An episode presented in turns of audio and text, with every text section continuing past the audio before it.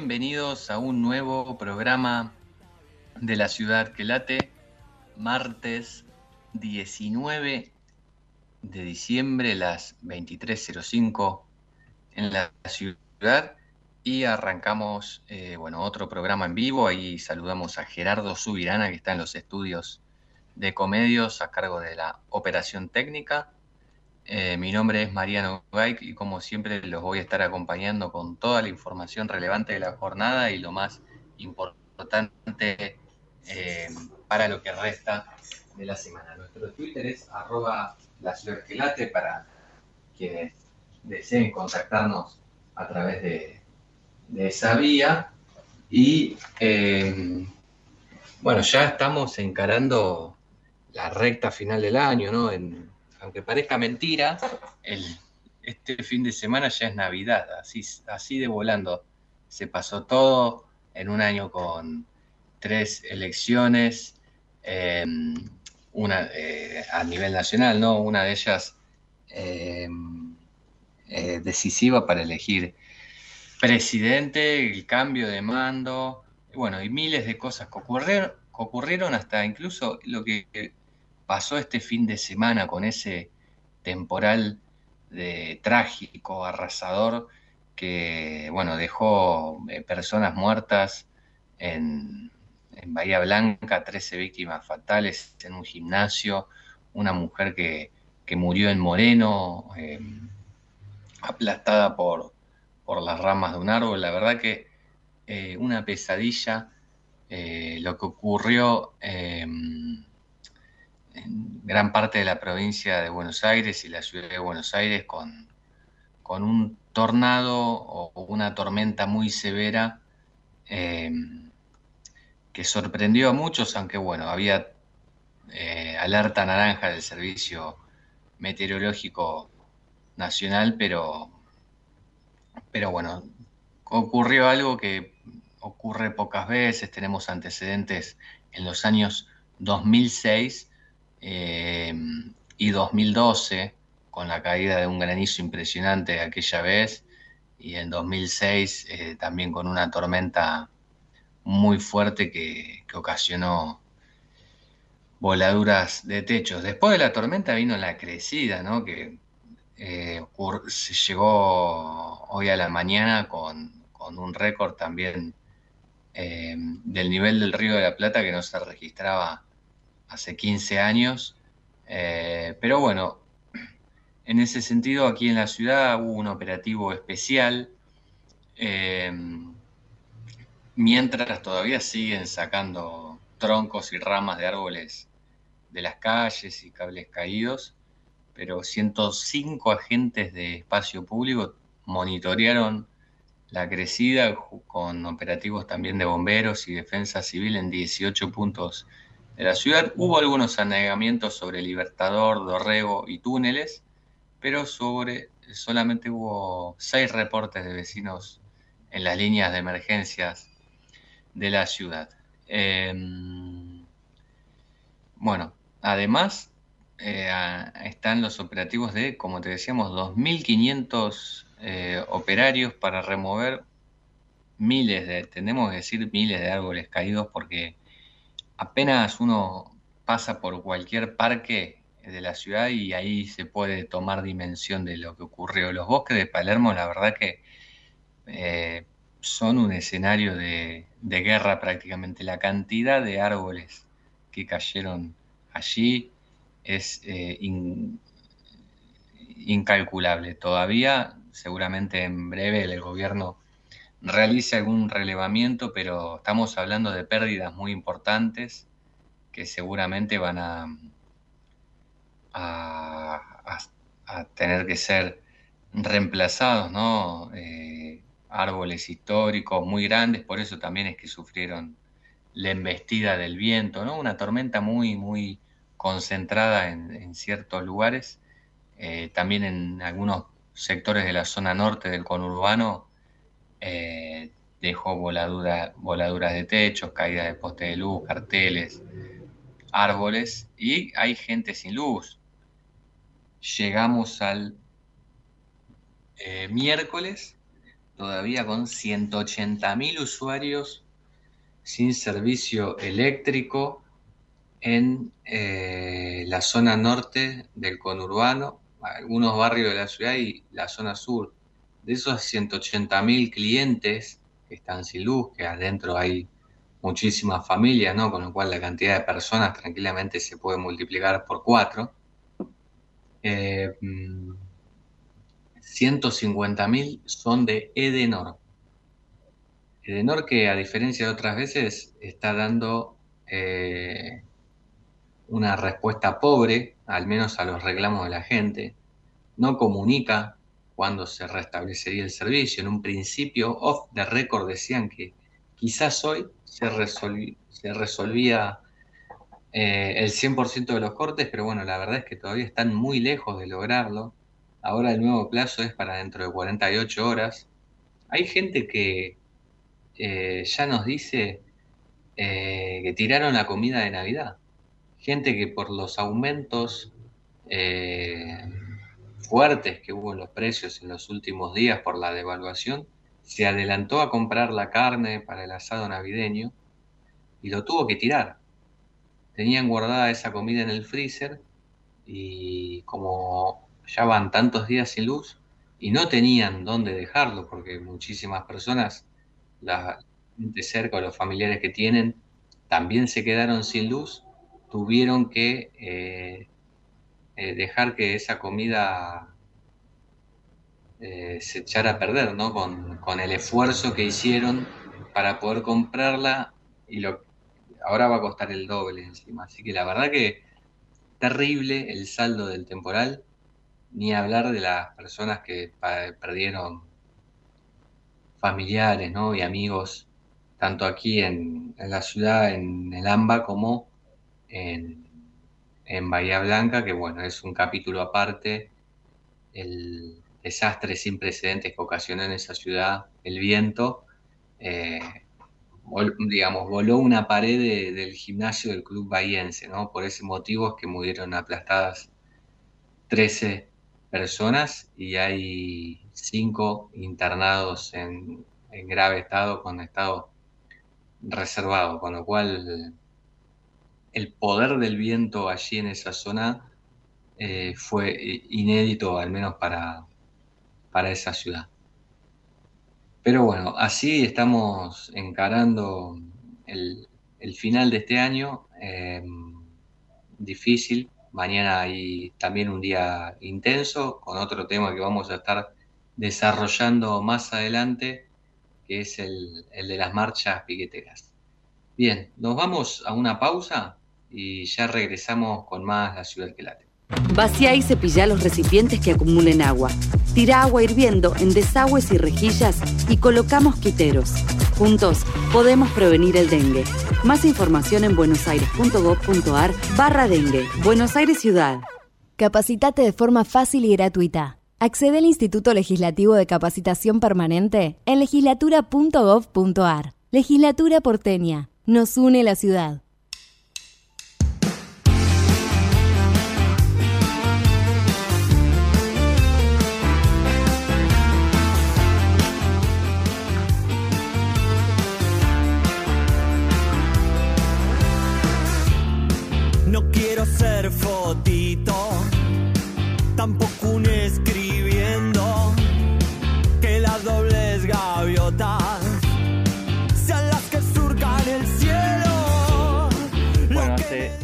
Semanas em, un equipo de estudiantes mendocinos se consagró como subcampeón del First Global Challenge, eh, más conocido como el Mundial eh, de Robótica. Y otra vez eh, esto nos sirve para dimensionar la importancia que tiene esta asignatura o esta temática en la educación, teniendo en cuenta eh, para qué estamos formando a los chicos eh, hoy en la escuela, ¿no? cuáles van a ser los empleos del futuro o incluso que, ya existen en la actualidad. Y también podemos decir que es muy importante en un contexto donde las pruebas PISA arrojan que los chicos que en Argentina eh, finalizan la escuela eh, tienen graves dificultades para resolver problemas matemáticos, ¿no? Bueno, eh, para hablar un poquito de, de la importancia de la robótica, estamos en diálogo con Matías Escobotti, CEO y fundador de Educabot, uno de los partners del, del Mundial eh, de Robótica, donde, bueno, justamente se destacaron estos chicos mendocinos. Buenas noches, Matías, ¿cómo te va? Hola, muchas gracias por la invitación. Bueno, eh, contanos, em, ¿qué lugar, eh, desde qué lugar nos, nos estás hablando vos y, por qué es importante la robótica? Bueno, como, como bien decías, eh, Educabot es una empresa de tecnología educativa eh, que nació con mucho foco en robótica y programación y, y nuestra misión es eh, lograr que cada vez más chicos y chicas puedan conocer el mundo de la programación, el mundo de la robótica y, y nuestro, nuestro trabajo es tratar de llevar soluciones a, a las escuelas para que en ese espacio que es donde están todos los, niños y las niñas puedan conocer un poquito más de qué se trata esto de la programación y la robótica. Y lo hacemos desde diferentes eh, propuestas. La competencia de robótica que vos mencionabas, el Mundial First Global. Nosotros somos partners en Argentina y somos quienes seleccionamos al equipo que, que luego vaya al Mundial. Y esa es una de las maneras de, tratar de fomentar la, la robótica y la programación. Pero bueno, también tenemos propuestas para escuelas eh, justamente para trabajar de forma transversal o en el área específica o como taller extracurricular, para seguir ayudando a que, sobre todo esto que vos mencionabas, que se conozca de la programación y la robótica por la capacidad para la empleabilidad, pero también para ayudar a, a, a todos a, a tener una nueva manera de pensar mucho más ordenada y de resolver problemas que pueden estar vinculados a la programación o no, pero que trata de eso también la robótica, hablar el lenguaje de las máquinas, enseñar a los chicos a desmitificar todos esos equipamientos que hoy nos rodean y entender cómo crearlos, pero sobre todo cómo pensar de una manera ordenada, ya sea para crear dispositivos tecnológicos o mismo para enfrentarse en el día a día a cualquier problema en la vida. Claro, es eh, lo importante de esto que trasciende un poco lo que es, es la maquinaria o, o por ahí los lenguajes o los códigos de programación es justamente eh, insertar en la cabeza una manera distinta de pensar, ¿no? O desarrollar otras habilidades de pensamiento. Exactamente, y creo que eh, el desarrollo de esas habilidades son lo que hizo por ahí que, que nuestro equipo se destaque tanto en el Mundial. Eh, esta competencia tiene la particularidad de que todos los países del mundo que participan, de hecho este año fueron 191 países, tienen el mismo equipamiento. Y cuando nos suelen preguntar por qué nos destacamos, y creo que porque en nuestro país estamos acostumbrados a tener que ponernos creativos y en otros países se resuelve comprando más y mejores cosas. Y en esta oportunidad, como es una competencia donde todos tienen la misma cantidad de equipamiento, el mismo tipo de equipamiento y el mismo tiempo para desarrollar una solución, se pone a prueba mucho más que los conocimientos técnicos, se pone a prueba también la creatividad y cómo resolver un problema. Eh, y creo que ahí es donde estamos muy bien posicionados a nivel mundial, tal vez por nuestras características de nuestro país, que a veces eh, hace que nos tengamos obligatoriamente que, poner creativos, pero es una habilidad que es muy importante eh, en el mundo eh, laboral, pero mismo en, la vida. Totalmente. Y Matías, bueno, ustedes desde Educabot lanzaron Codit. comentame ¿Cuál es la novedad de este kit para las escuelas? Bueno, COIT es eh, nuestro último desarrollo. Estamos, la verdad, que, muy contentos con el impacto que, está causando. Es un robot eh, pensado para chicos desde chicos y chicas desde los tres años, eh, más o menos hasta los nueve años. O sea, es como el robot con el cual podemos comenzar a programar. Tiene una particularidad que es que se programa sin necesidad de pantallas. Entonces tiene un tablero en el cual físicamente vos podés ir agregando las instrucciones y de esa manera programarlo, sobre todo sabiendo que en el nivel inicial, los chicos de lo que llamamos el jardín de infantes, suelen tratar de no darle mucho dispositivo tecnológico. Eh, la verdad que está logrando muchísima aceptación, tanto en Argentina como a nivel internacional, que es lo que también nos llama mucho la atención. Hoy lo lanzamos hace menos de dos meses y ya tenemos, ya desembarcamos en Europa a través de, un distribuidor que nos contactó puntualmente por este producto para venderlo en España, pero también desarrollar todo el mercado europeo. Y también empezamos con las ventas en Malasia, eh, también con un distribuidor que quiere trabajar todo Asia.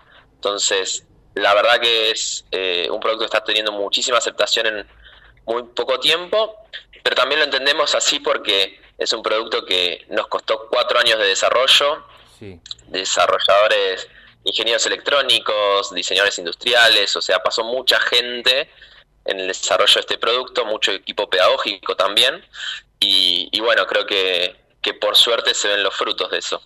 Sí, y eh, bueno, me, me parece también en este contexto una, una buena noticia, de, porque estamos hablando de una empresa argentina que está exportando eh, mano eh, un, producto eh, elaborado con desarrollo nacional, no es una materia prima, digamos, es, ya es algo que está a la vanguardia ¿no? de, la tecnología en, el mundo, lo está exportando a otros países, así que es una muy buena noticia también. Sí, es, es, un motivo de orgullo. De hecho, Argentina es muy conocida por exportar eh, granos o todo lo que tiene que ver con, agricultura. Es muy conocida por desarrollar software eh, y muy buen software para exportar, pero no tanto así de hardware. Entonces, la verdad que nos llena de orgullo poder exportar a países del primer mundo. O sea, Malasia está pegado a China y pueden comprar cualquier producto eh, chino a menor costo y sin embargo eh, creen en nuestro producto que tiene un diferencial. España lo propio, es, es un, además es un producto en una línea, eh, no, no, es que lo compran porque es el más económico, sino que se vende a un, a un precio entre los, eh, los productos más costosos de, de, ese, de esa edad y sin embargo se destaca entre ellos. Entonces la verdad que, que nos pone muy, muy contentos poder desde Argentina hacer un producto físico que se venda en todas partes del mundo y que sea aceptado eh, ni bien salió. Espectacular, la verdad. Y, bueno, ¿en qué consiste el kit? Eh, ¿Qué piezas lo componen? ¿Qué forma tiene? ¿Para qué, eh, qué, qué, cosas hace, digamos, el robot? El kit tiene varias, varias piezas. La principal es un robotito que es como una especie, vamos a llamarlo, de autito, que es uno de nuestros personajes eh, de la marca que se llama Esther y tiene también un tablero con el cual eh, yo voy agregando unas piezas físicas como si fuese eh, un rompecabezas donde le voy agregando instrucciones las cuales eh, puedo ejecutar en el robot. Y eso lo hace eh, en, todos los robots, principalmente de, esa edad. Eh, el objetivo es ir de un punto A a un punto B. Entonces también tienes unas piezas para armar los recorridos, donde esos recorridos tienen diferentes contextos, entonces por ahí se puede trabajar con los más chicos la alimentación saludable y entonces tenemos un recorrido hacia la verdulería y es hay toda una narrativa donde Esther tiene que empezar a cuidarse y bueno, eh, empezó a, comer más frutas y verduras y entonces se le da todo un contexto a ese aprendizaje, entonces tiene las actividades, tiene las piezas de recorrido, el robot, el tablero, las fichas de instrucciones y también unos componentes que se pueden ir agregando eh, como sensores y actuadores eh, que se le agregan al robot. Está buenísimo me, quedo, resalto esto de las actividades porque em, es como que es un gran incentivo, una buena ayuda para el docente que en algún caso puede ocurrir que, no se dé tanta idea de cómo utilizarlo, bueno, ya de antemano eh, viene con, con actividades em, para poder usarlo, ¿no? y darle contenido a las clases también. Exactamente, viene cada uno de estos proyectos, tiene varias actividades, los proyectos están contextualizados y además tiene un manual docente para ayudarlo al docente también a hacer las preguntas correctas o por lo menos una idea de cuáles puede hacer si, si tal vez no tiene tiempo para preparar ese proyecto o no sabe por dónde arrancar. Es un punto de partida muy, muy interesante para, sobre todo también, tener proyectos con diferentes grados de complejidad. Claro. Eh, sí, porque además, eh, bueno, si se utiliza entre los 3 y los 9 años, ahí hay todo un recorrido junto a este robot, porque son chicos que, que van, a, van a utilizar esta herramienta en más o menos 6 años ¿no? de su vida escolar, si se empezara a usar desde los 3 en, en la clase. Sí, eh, también el, el, robot lo que, lo que permite es usarlo en toda esa franja etaria que es la que recomendamos. Después se puede usar más tiempo o menos tiempo e ir agregando complejidad. Eh, lo importante es que hacemos una franja amplia porque es el robot para iniciar en la programación y en la robótica. Y tal vez hay, hay algunas escuelas que arrancan desde el nivel inicial con chicos de tres años y hay otros que recién su primera interacción con un kit de robótica lo tienen a los siete u ocho años. Entonces, lo importante es que para empezar es el robot ideal y, de esa manera fue pensado como el inicio hacia la programación y la robótica, poder hacerlo con un kit que sea simple para los chicos, pero también para los docentes.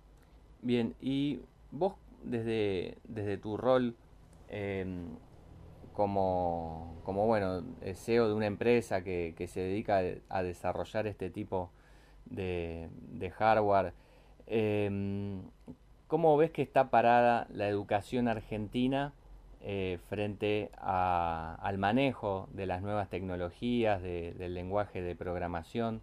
Digo, más allá del resultado de, los chicos que salieron subcampeones, eh, en general digo, estamos atrasados, hay que hacer mucho más, se, están haciendo cosas buenas en alguna jurisdicción, ¿cómo lo ves? Es una muy buena pregunta y de hecho la posibilidad de participar del Mundial de Robótica eh, me brinda eh, la, oportunidad de conocer experiencias de todas partes del mundo y entender dónde estamos posicionados. Argentina es uno de los pocos países donde la robótica y la programación es obligatoria y es uno de los pocos países donde tiene empresas de, robótica propias en el país y eso está dado porque hay muchas políticas públicas de diferentes gobiernos, de diferentes jurisdicciones, eh, de diferentes colores políticos que apuestan a que la robótica y la programación sea una realidad en las escuelas. Hay muchas escuelas técnicas en el país, es algo que no hay en, tantos países, eh, donde también se trabaja mucho la electrónica, la mecatrónica, o diferentes orientaciones. Creo que estamos bastante avanzados, mucho más de lo que creemos, sin embargo falta mucho más, o sea, tenemos menos de lo que quisiéramos y más de lo que creemos que, tenemos en relación a otros países. En otros países lo que hay tal vez hay escuelas muy muy buenas que se destacan, pero que son solo escuelas. a nivel eh, general de todas las escuelas estamos mucho mejor que, la mayoría de los países. De hecho, acá se discuten otro nivel de discusiones en robótica educativa que en países que recién están empezando solo ven qué kit es más lindo. Eh, entonces, creo que, estamos muy avanzados, creo que hay mucho potencial y creo que que Educabot exista en un país como Argentina no es casual, sino que es consecuencia de que hay eh, muchas políticas públicas y también acompañamiento del privado para que la robótica en las escuelas sea una realidad. Bueno, bueno, es, un, es una noticia esperanzadora, ¿no? Después de, lo que hablábamos de, los bajos rendimientos por ahí en, en la escuela, al menos desde el lado de, de la robótica, eh, por lo que vos nos decís, estamos, estamos bien parados. ¿Qué importancia tiene eh, estos aprendizajes en los chicos después para el futuro? Bueno, eh, hoy en lo inmediato de hecho hay un mercado laboral enorme, muy bien pago, muy bien posicionado para todo lo que tiene que ver con el uso de tecnología, ya sea programadores como una salida laboral o ya sea cualquier trabajo que hoy estás principalmente vinculado con la tecnología. Em, entonces hay una cuestión primera que tiene que ver con la salida laboral. Eso lo hace muy relevante. Lo segundo es lo que tiene que ver con la ciudadanía digital. O sea, estamos inmersos en una sociedad donde nos atraviesan dispositivos tecnológicos para pagar, para eh, conectar las luces de tu casa, para... Eh, digo, cada vez más estamos inmersos en tecnología para buscar la dirección de, de, un lugar que quiero ir, digo, el teléfono que, hoy es súper común en, la mayoría de la gente, entender de qué se trata es nos da cierta libertad. Entonces creo que es muy importante educar a las personas para que entiendan en el mundo en el que viven y poder discernir y decidir con mayor libertad. Entonces hay una mirada más desde lo laboral, una mirada desde la ciudadanía digital y una mirada también desde la forma de pensar y resolver problemas que creo que aporta, eh, lo hace la programación y la robótica, lo hacen otras áreas también, pero acá se, eh, se ve mucho en el tipo de proyectos. Bueno, clarísimo entonces, Matías. Eh, te agradezco mucho el contacto y, y bueno, muchísimo éxito con, em, con este nuevo kit para los chicos con CODIT que lanzaron desde Educabot. Muchísimas gracias a vos por, la oportunidad de, compartir algunas de estas cosas que, suceden en, Argentina en un rubro eh, como la educación que creo que es importantísimo para, para la sociedad. Totalmente, un rubro clave, eh, tanto el de, el de la educación como el de la robótica para, para nuestra vida. Así que bueno, eh, lindo conocer estos temas. Muchísimas gracias, Matías. Muchas gracias, hasta luego. Ahí estaba Matías Escobotti, CEO y cofundador de Educabot, pasó por la ciudad que late. Vamos la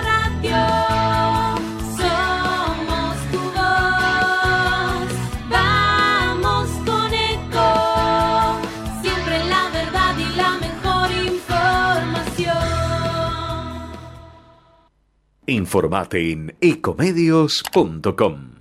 Seguinos en Facebook, Ecomedios Live. La inseguridad golpea a toda la provincia de Buenos Aires. Acá, en Vicente López, tenemos la convicción de combatirla todos los días. Por eso desde hace años venimos sumando tecnología a favor de la seguridad. Porque cuantas más cámaras y puntos seguros tengamos, más rápido podemos prevenir y actuar ante los delitos. Tu seguridad, nuestra prioridad. Vivamos Vicente López. Lanús es el primer municipio en incorporar el uso de armas no letales para equipar a las fuerzas de seguridad municipales que desarrollan tareas de prevención en zonas de alto tránsito como centros comerciales, estaciones de trenes y centros de transbordo. Queremos agentes de seguridad más preparados, especializados y mejor equipados para enfrentar el delito urbano. Informate en lanús.gov.ar. Lanús nos une. En Ituzaingó trabajamos todos los días para ofrecerte un sistema de salud local gratuito y de calidad. ¿Ya conoces el Centro de Diagnóstico Municipal? Un espacio gratuito de atención médica preventiva para el cuidado de tu salud. Laboratorio, radiologías, mamografías, ecografías y mucho más. Conoce más ingresando a mitusaingo.gov.ar. La salud en tu ciudad.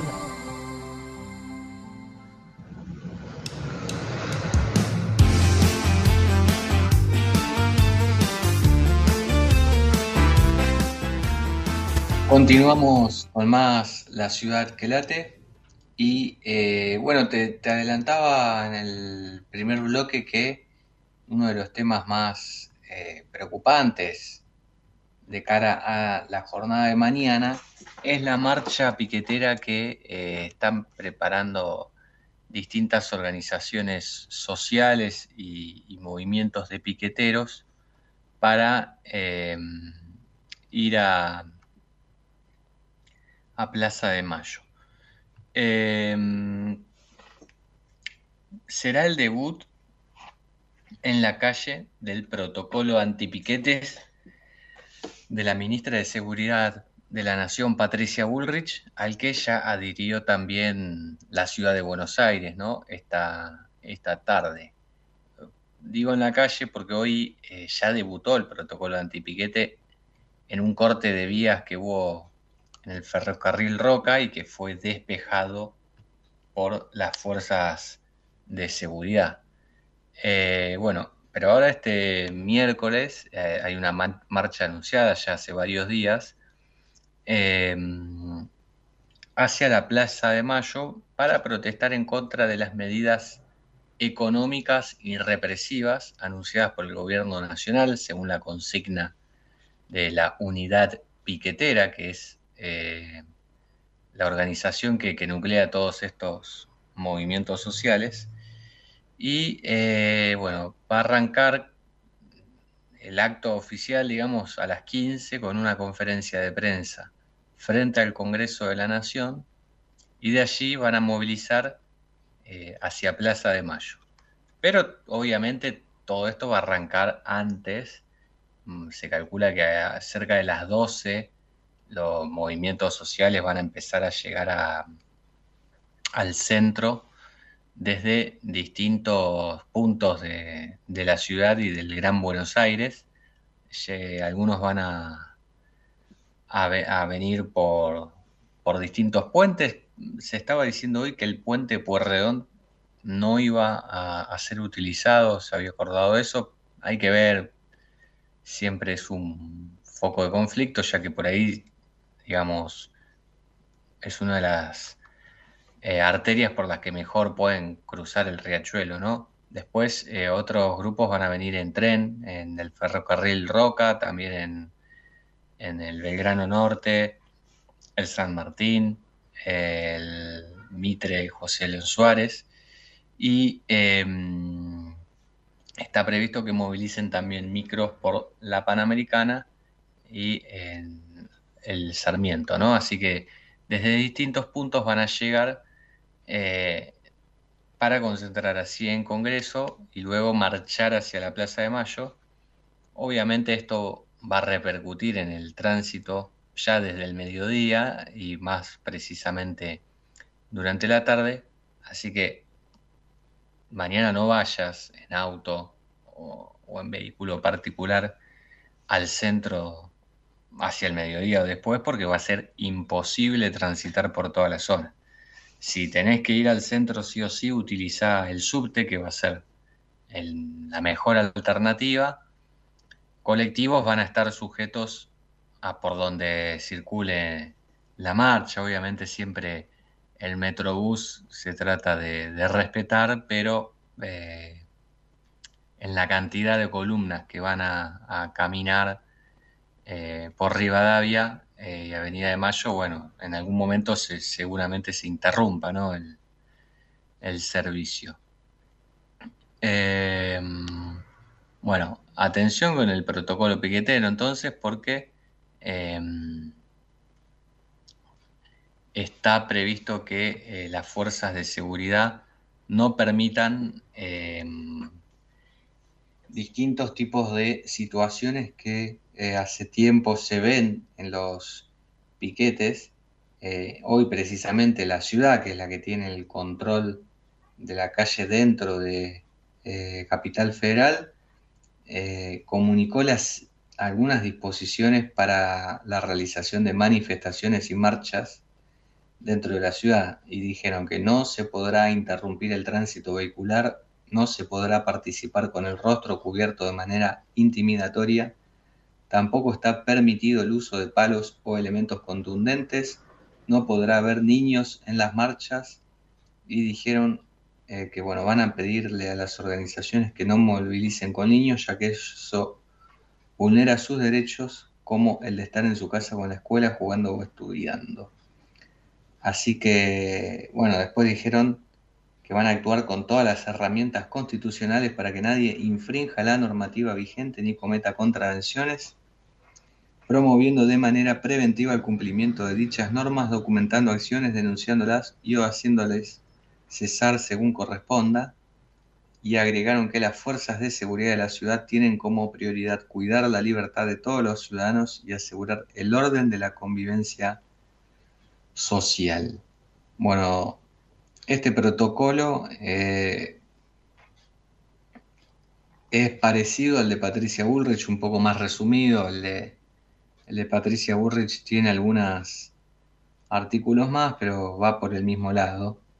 El tema acá va a ser eh, que las organizaciones piqueteras esperan movilizar unas 30.000 personas y las fuerzas de seguridad no van a llegar nunca a un número ni parecido, con lo cual va a ser muy difícil poder frenar y eh, que corten, evitar que corten el tránsito, aunque sea marchando. Hay que ver si ellos deciden hacer un, piquete, ¿no? Porque hasta ahora se está hablando de marcha y hay que ver en qué parte em,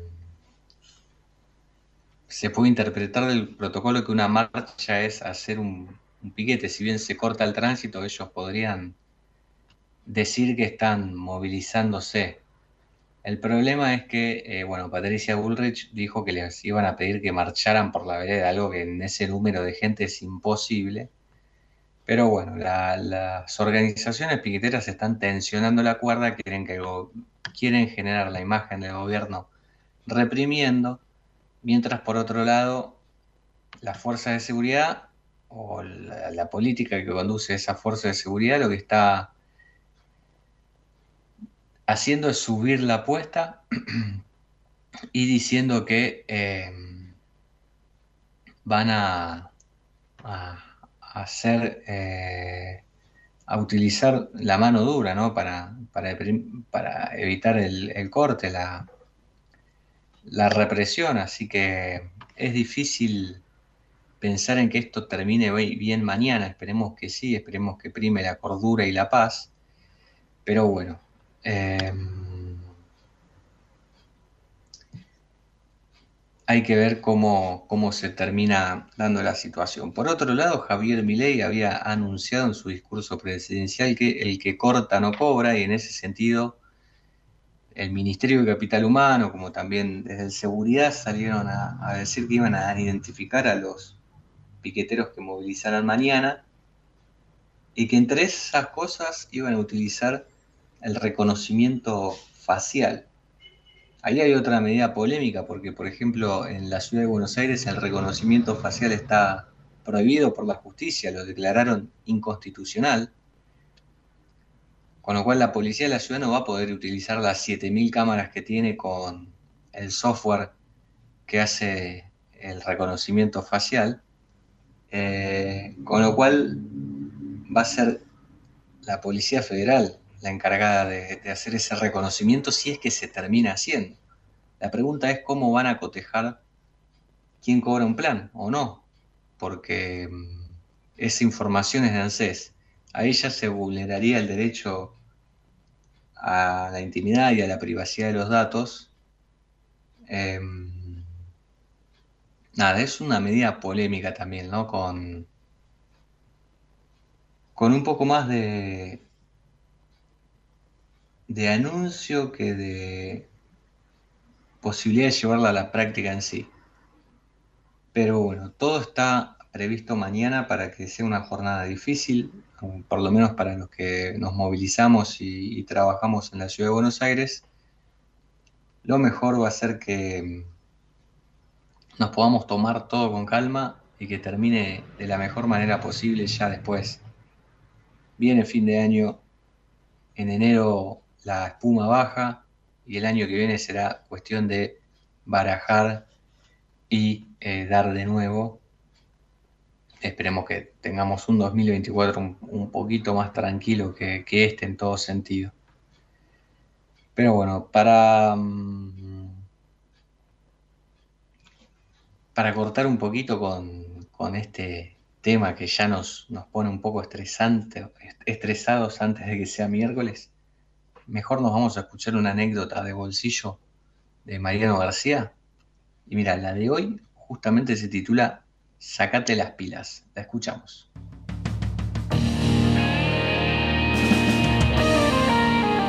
El ignorante es más feliz que el sabio. Es una pregunta que se han hecho los filósofos a lo largo de la historia y también muchos de los humildes pensadores de a pie. Ellos, los filósofos, ensayaron varias respuestas. Nosotros las leemos y hasta tal vez nos sentimos un poquito más sabios y se supone que felices al poder llenar el vacío de esa pregunta.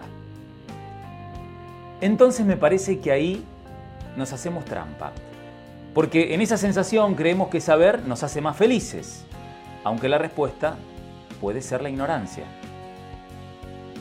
Para disfrazarme de sabio, podría citar un montón de nombres de filósofos griegos, alemanes, franceses, y no lo voy a hacer porque estoy cerca de los ignorantes. Si te interesa el tema y tómalo como una provocación, ponete las pilas y averigua. No sé, busca en Google, hasta te podés lucir poniendo alguna frase como epígrafe en una publicación de Instagram, ese hermoso escenario teatral donde sabios e ignorantes despliegan la gestualidad de la felicidad. Ponete las pilas, dije. Una frase muy nuestra que usamos para retar, alentar, sugerir, pero en el plano literal, cuando Orges, el postero jubilado de una estancia próxima del Calafate en la provincia de Santa Cruz, agarró las últimas y preciadas pilas que dejaba cerca de la estufa para que duren más y las puso en la radio, comprobó que estaban muertas. A partir de ese momento se enmudecieron las noticias más allá de la tranquera del campo porque la radio era el único medio que tenía con su mujer para informarse.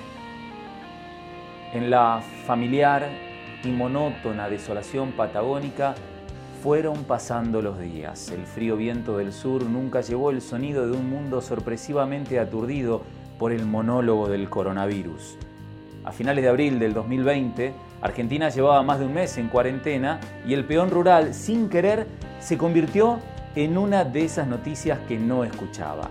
Un diario publicó, la radio se quedó sin pilas y nunca se enteraron de la pandemia pero no fue el único que quedó aislado en el aislamiento. El artículo periodístico describía que algunos camperos, cuando llegaron al pueblo para proveerse de mercadería, encontraron todo cerrado, mientras que trabajadores de otras estancias se enteraron gracias a la policía que les avisó cuando fueron a llevarles comida. Un policía contó que los hombres lo tomaron con sorpresa, tranquilos, pero ninguno se alarmó. Dijo, las personas que viven y trabajan en el campo ven todo desde muy lejos. Nosotros, bichos de ciudad, queriendo saber más y más sobre el coronavirus que angustia, mientras publicábamos en Instagram alguna foto previa a la cuarentena, en un bar tomando una cerveza con amigos diciendo éramos felices y no lo sabíamos, desconocíamos la existencia de aquellos sabios peones rurales que no necesitaron ponerse las pilas para ser felices, quizá gracias a la ignorancia. En fin, ¿el ignorante es más feliz que el sabio?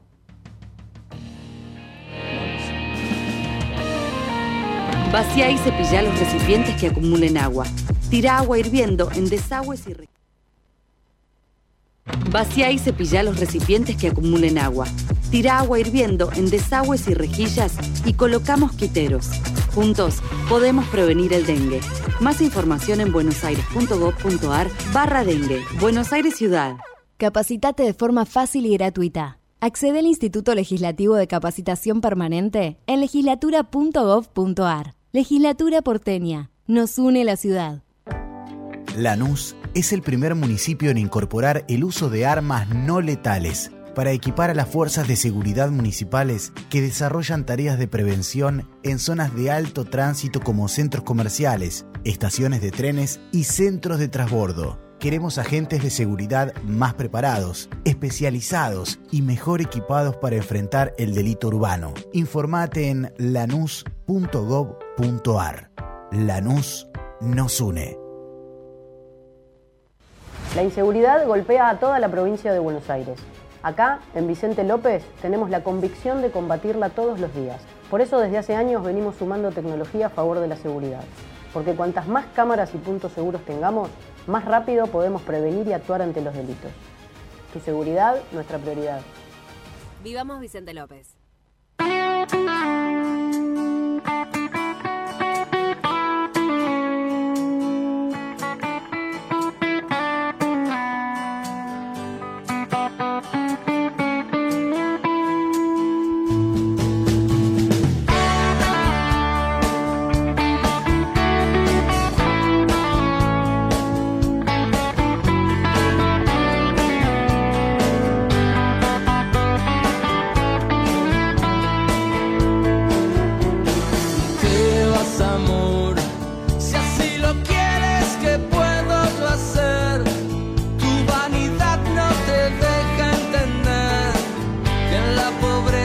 Pobreza se sabe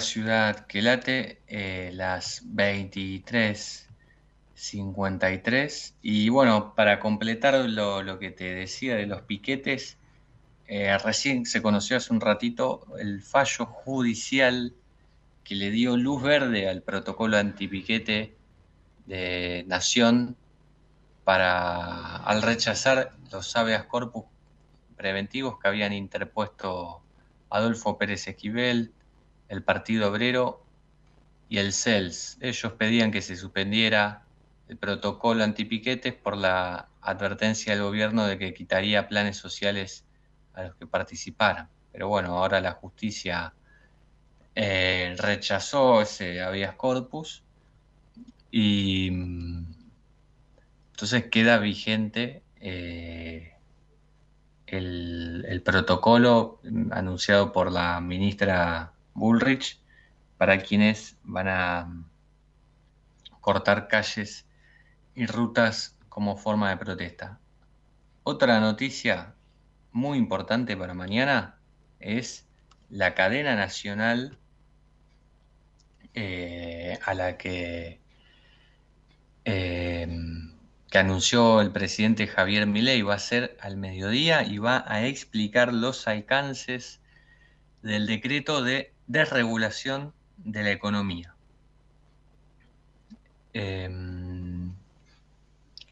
primero se va a publicar en el boletín oficial, después va a venir la cadena y con este con este paquete de medidas el, el presidente busca modificar o derogar más de 3.500 eh, regulaciones, leyes, como por ejemplo la ley de alquileres, y el objetivo, según el gobierno, es reducir el gasto, agilizar trámites y en el ámbito laboral modificar los periodos de prueba e indemnizaciones. Así que mm, es la primera cadena nacional que, va a usar el presidente Javier Milei, eh, obviamente después de la asunción, ¿no? Y se, este, lo hace el mismo día que se esperan eh, las marchas para, de los movimientos piqueteros.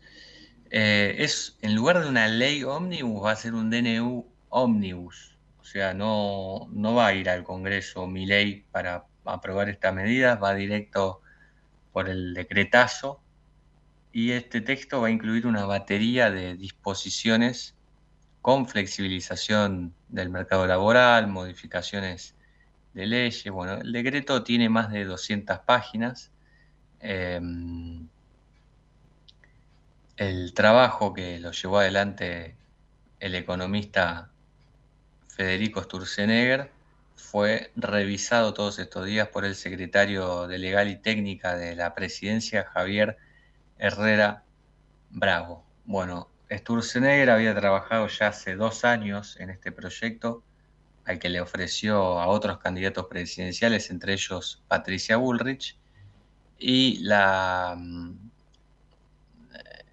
el leitmotiv de esto es agilizar trámites para emprendedores, hay como una suerte de reforma laboral, regula el empleo público, modifica, bueno, como te dije, artículos de la ley de alquileres, reorganiza áreas del Estado y también actividades como el turismo.